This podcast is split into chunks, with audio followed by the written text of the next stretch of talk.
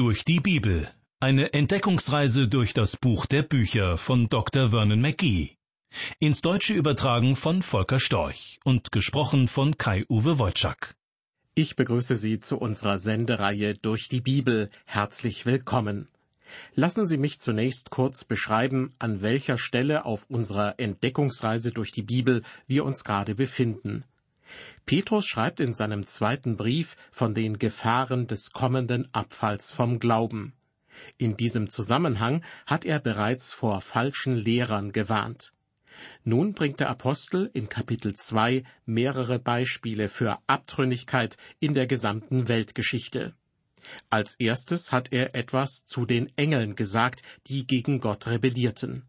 Als zweites kamen die Menschen, die im Fleisch leben und dadurch zu den Abtrünnigen zählen, zur Sprache. Und dazu äußert sich Petrus auch in den darauffolgenden Versen seines zweiten Briefes. Petrus kommt im zweiten Kapitel seines zweiten Briefes auf die Abtrünnigkeit des Menschen zu sprechen, der sich allein an seinen sogenannten natürlichen Bedürfnissen orientiert ohne einen einzigen Gedanken auf Gott zu richten. Der Bericht von der Sintflut bietet da ein gutes Anschauungsmaterial. Noah lebte in einer Zeit, als die Menschen sich gegen Gott auflehnten, in einer Zeit, in der die Welt gesetzlos geworden war. Das erste Buch Mose berichtet darüber im sechsten Kapitel. Da heißt es, als aber der Herr sah, dass der Menschen Bosheit groß war auf Erden und alles Dichten und Trachten ihres Herzens nur böse war, immer da. Gewalt war damals auf der Erde weit verbreitet. Gott ging dagegen vor mit dem Gericht der Sintflut und machte jener Welt vor Noahs Zeiten ein Ende. Es ist eine Welt gewesen, die abgesehen von Noah und seiner Familie völlig gottlos geworden war. Gott hat seine Sache ordentlich gemacht, indem er unter diesen besonderen Umständen Gericht gehalten hat. Man kann leicht erkennen, dass es nicht lange gedauert hätte, bis die ganze Welt in eine solche Lage gekommen wäre, dass Gott sie hätte aburteilen müssen. Und dann hätte es folglich für keinen mehr Rettung gegeben. Bei seinem Gericht hat Gott an etwas Zukünftiges gedacht, das im Begriff war zu kommen und dementsprechend zeigt sein Gericht sowohl Fürsorge als auch Ehrfurcht vor dem menschlichen Leben, das er geschaffen hatte. Um Gesetzlosigkeit und Verbrechen zu beschränken, hat Gott unmittelbar nach der Sintflut dem Menschen folgendes Gesetz gegeben. Wer Menschenblut vergießt, dessen Blut soll auch durch Menschen vergossen werden, denn Gott hat den Menschen zu seinem Bilde gemacht. Heutzutage gibt es meines Erachtens in manchen westlichen Ländern zu viele weichherzige und auch weichköpfige Richter. Mit ihren zu milden Urteilen untergraben sie den Willen Gottes, der das menschliche Leben als etwas ungeheuer Kostbares und Schützenswertes ansieht. Ja, wir scheinen weit entfernt von Gott und seinem Wort zu sein. Die Gesetzlosigkeit hat ein großes Ausmaß erreicht. Viele Leute kennen Gott einfach nicht. Sie kennen nicht Gottes Plan und Programm. Die Würde des menschlichen Lebens und die Achtung vor dem Leben wären schließlich auch daran zu erkennen, wenn diejenigen, die die Rechte der anderen Menschen mit Füßen treten, hinter Schloss und Riegel gebracht würden. Vor allem in den Großstädten ist die Situation alarmierend. Ich frage mich, wie konnte es dazu kommen, dass man sich in manche Stadtbezirke kaum noch hineintraut, weil hier das Recht der Straße gilt? Die Frage ist nicht leicht zu beantworten, aber ich habe einen Verdacht. Zu der Zeit, als ich studierte, gab es schon keinen Ethikunterricht mehr. Es hieß, ethisches Verhalten sei schließlich nicht der Zweck der Erziehung. Im Prinzip war man der Meinung, es genügt völlig, Fritzchen und Anne das tun zu lassen, was sie wollen. Dann werden sie schon gut geraten. Folglich wurden sie stets mit Samthandschuhen angefasst und auf jegliche Weise verhätschelt. Man versuchte alles Unangenehme von ihnen fernzuhalten. Selbst als sie älter wurden, brauchten sie keinerlei Pflichten zu übernehmen. Für die Erwachsenen waren sie so etwas wie eine Kreuzung aus Meißner Porzellan und Gewächshausorchidee. Man wollte sie vor allen möglichen Dingen schützen, weil man auf übertriebene Weise befürchtete, ihr kleines Ego könnte verletzt werden. Und dann könnten Fritz und Anne sich nicht mehr entfalten, wie das kleine Blümchen, das man nur allzu gerne in ihnen sah. Doch trotz aller Behutsamkeit, die man in der Erziehung walten ließ, kam es anders als gedacht. Fritz und Anne entfalteten sich nicht so, wie man es sich vorgestellt hatte.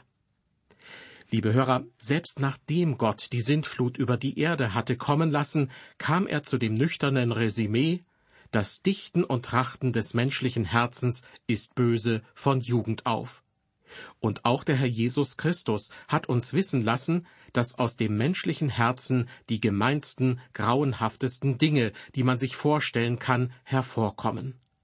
Deshalb brauchen wir Zurechtweisung. Wenn das nicht geschieht, wird unsere westlich geprägte Gesellschaft den Bach runtergehen. Ich bin der Auffassung, Gott hat in den Zeiten Noahs nach seinem Gericht über die Welt den Regierungen als Grundsatz befohlen, für Recht und Ordnung zu sorgen. Wer gegen Recht und Ordnung verstößt, muss bestraft werden, damit das Gemeinwesen nicht zugrunde geht. Zurück zu unserem Bibeltext aus dem zweiten Petrusbrief. Ich möchte an dieser Stelle noch einmal kurz wiederholen, welche Beispiele für die Abtrünnigkeit des Menschen Petrus hier aufzählt. Sein erstes Beispiel, darüber habe ich bereits in der letzten Sendung gesprochen, betraf die Engel, die gesündigt haben. Darüber informierte Petrus in Vers 4, und dieses Beispiel zeigte zugleich auch, wie der Teufel arbeitet. Das zweite Beispiel, auf das ich eben noch einmal eingegangen bin, bezog sich auf die Welt zur Zeit Noahs, siehe Vers 5, betraf aber im Grunde die Welt als Ganzes. Und als drittes erwähnt Petrus nun in Vers 6 die Städte Sodom und Gomorra, die in Schutt und Asche gelegt wurden. Sie dienen als abschreckendes Beispiel für alles Fleischliche. In den Versen 4, 5 und 6 erfahren wir also etwas über die Wesensart des Teufels, der Welt und des Fleisches. Das sind sozusagen die drei Feinde, über die wir Bescheid wissen müssen. Nun kommen wir zu Vers 6, dem dritten Beispiel. Petrus schreibt, und Gott hat die Städte Sodom und Gomorra zu Schutt und Asche gemacht und zum Untergang verurteilt und damit ein Beispiel gesetzt den Gottlosen, die hernach kommen würden. Den Bericht über den Untergang von Sodom und Gomorra können Sie im ersten Buch Mose Kapitel 19 nachlesen. Es war die Begierde der Menschen dort, die Gott verurteilte. Mit anderen Worten, die Einwohner waren dem Fleisch verfallen. Das, was die Bibel Fleisch nennt, ist etwas Unschönes. Sie und ich haben diese alte Natur, und sie drückt sich aus in etwas Hässlichem, in dem, was boshaft und anstößig ist.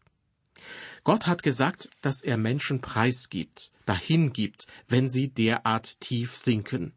Sie mögen es akzeptieren oder nicht, aber das ist es, was Gottes Wort darüber sagt kommen wir zu den Versen sieben und acht. Dort schreibt Petrus über den Untergang von Sodom und Gomorra, und Gott hat den gerechten Lot errettet, dem die schändlichen Leute viel Leid antaten mit ihrem ausschweifenden Leben.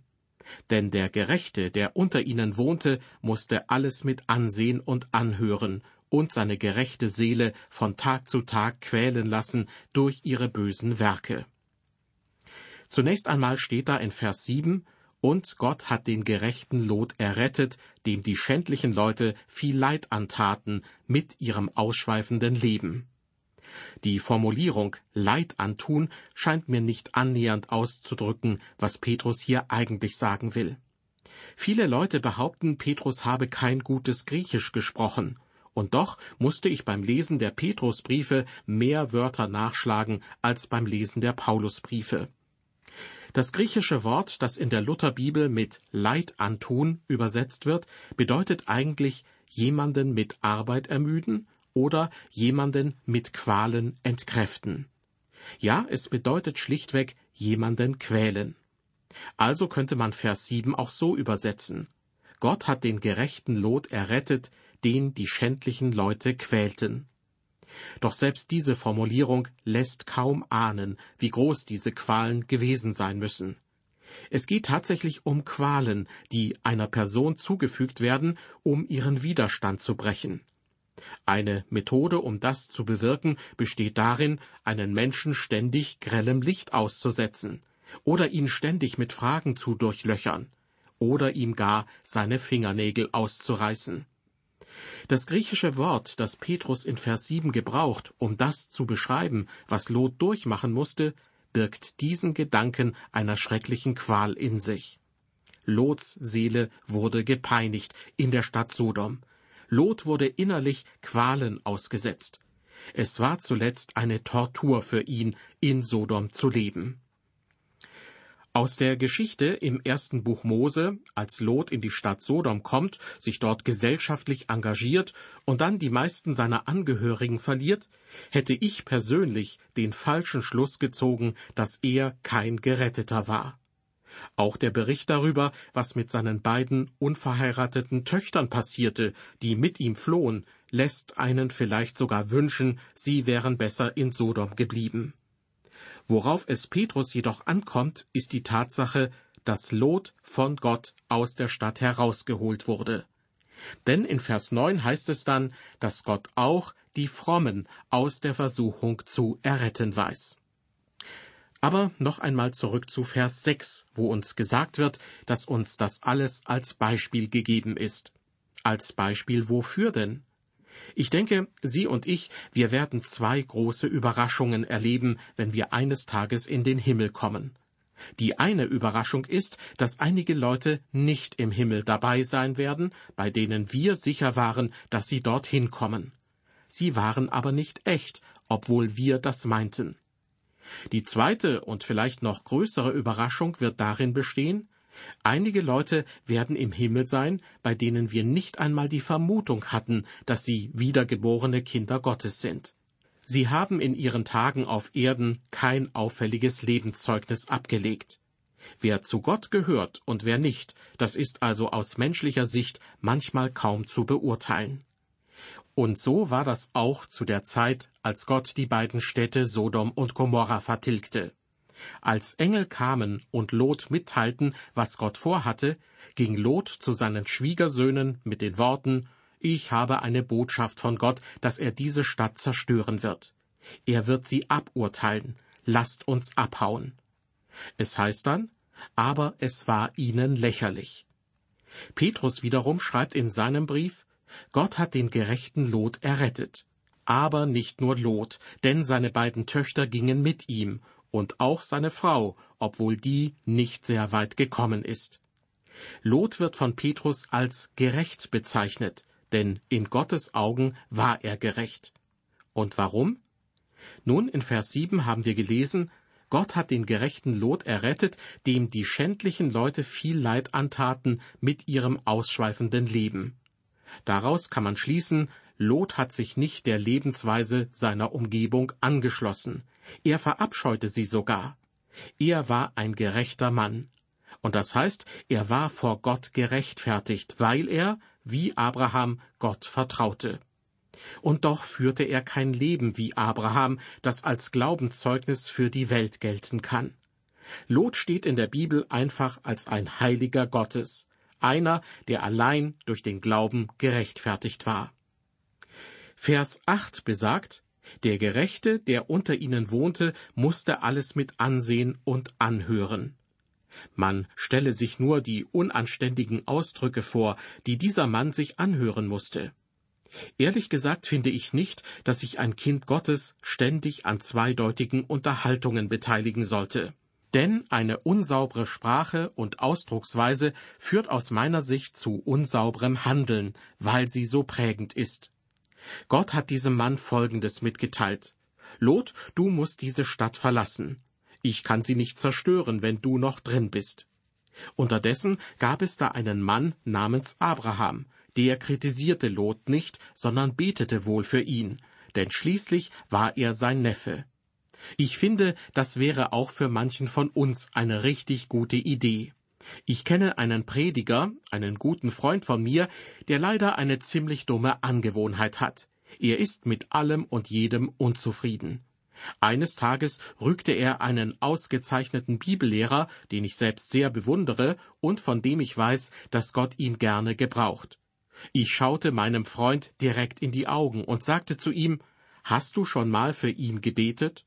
Er wurde rot und sagte Nein. Daraufhin meinte ich, warum betest du nicht für ihn, anstatt ihn zu kritisieren? Wenn du denkst, er macht etwas nicht richtig, solltest du für ihn beten. Abraham hat das getan. Er betete für die Stadt Sodom. Er wollte, dass sein Neffe verschont bleibt. Abraham bat Gott zunächst, um fünfzig gerechter Leute willen die Stadt zu verschonen. Am Ende verringerte er die Zahl auf zehn Gerechte, und dann hörte er auf zu beten, weil ihm dämmerte, es könnten vielleicht nur Lot und seine Familie übrig bleiben. Und wie ging es dann weiter? Lots Frau ging mit ihm, aber sie schaute zurück und wurde in eine Salzsäule verwandelt. Das hört sich ziemlich bizarr an. Weshalb wurde Lots Frau zur Salzsäule? Nur weil sie sich umdrehte? Liebe Hörer, das hat etwas damit zu tun, was für eine Bedeutung dieses sich umdrehen und zurückschauen hatte. Wieso hat sie denn zurückgeblickt? Ich könnte mir denken, dass sie ihren Ehemann Lot plagte, indem sie pausenlos jammerte, warum nur müssen wir uns vom Acker machen, können wir nicht bleiben? Ein anderer Grund, sich umzudrehen, war wohl, dass sie Gott nicht glaubte, dass er die Stadt vernichten würde. Nun denn, er hat sie restlos zerstört, und er hat Lots Frau zu einer Salzsäule erstarren lassen. Aber, und das ist die Botschaft, die uns Petrus vermitteln will, Lot wurde errettet und auch andere Leute, die so sind wie Lot, die vermutlich zu den schwächsten Heiligen gehören, werden verschont. In dieser Sendung zum zweiten Petrusbrief, Kapitel 2, ging es unter anderem um Lot, den Neffen Abrahams. Er wurde von Gott errettet, obwohl er seinen Glauben nicht so mustergültig ausgelebt und bezeugt hat, wie zum Beispiel sein Onkel Abraham aber er hat es geschafft, dem Gericht Gottes über die Stadt Sodom zu entrinnen. Entsprechend gilt, und das ist die Botschaft des Apostels Petrus in seinem Brief, jeder, wer sich Christus als seinem Herrn anvertraut, kann sicher sein, von ihm herausgeholt zu werden aus der sündigen Welt. Der kann sich sicher sein, errettet zu werden. Derjenige ist gerechtfertigt durch den Glauben an Jesus Christus. Mit diesem Gedanken verabschiede ich mich nun von Ihnen bis zur nächsten Ausgabe unserer Sendereihe durch die Bibel. Bis dahin, auf Wiederhören und Gottes Segen mit Ihnen.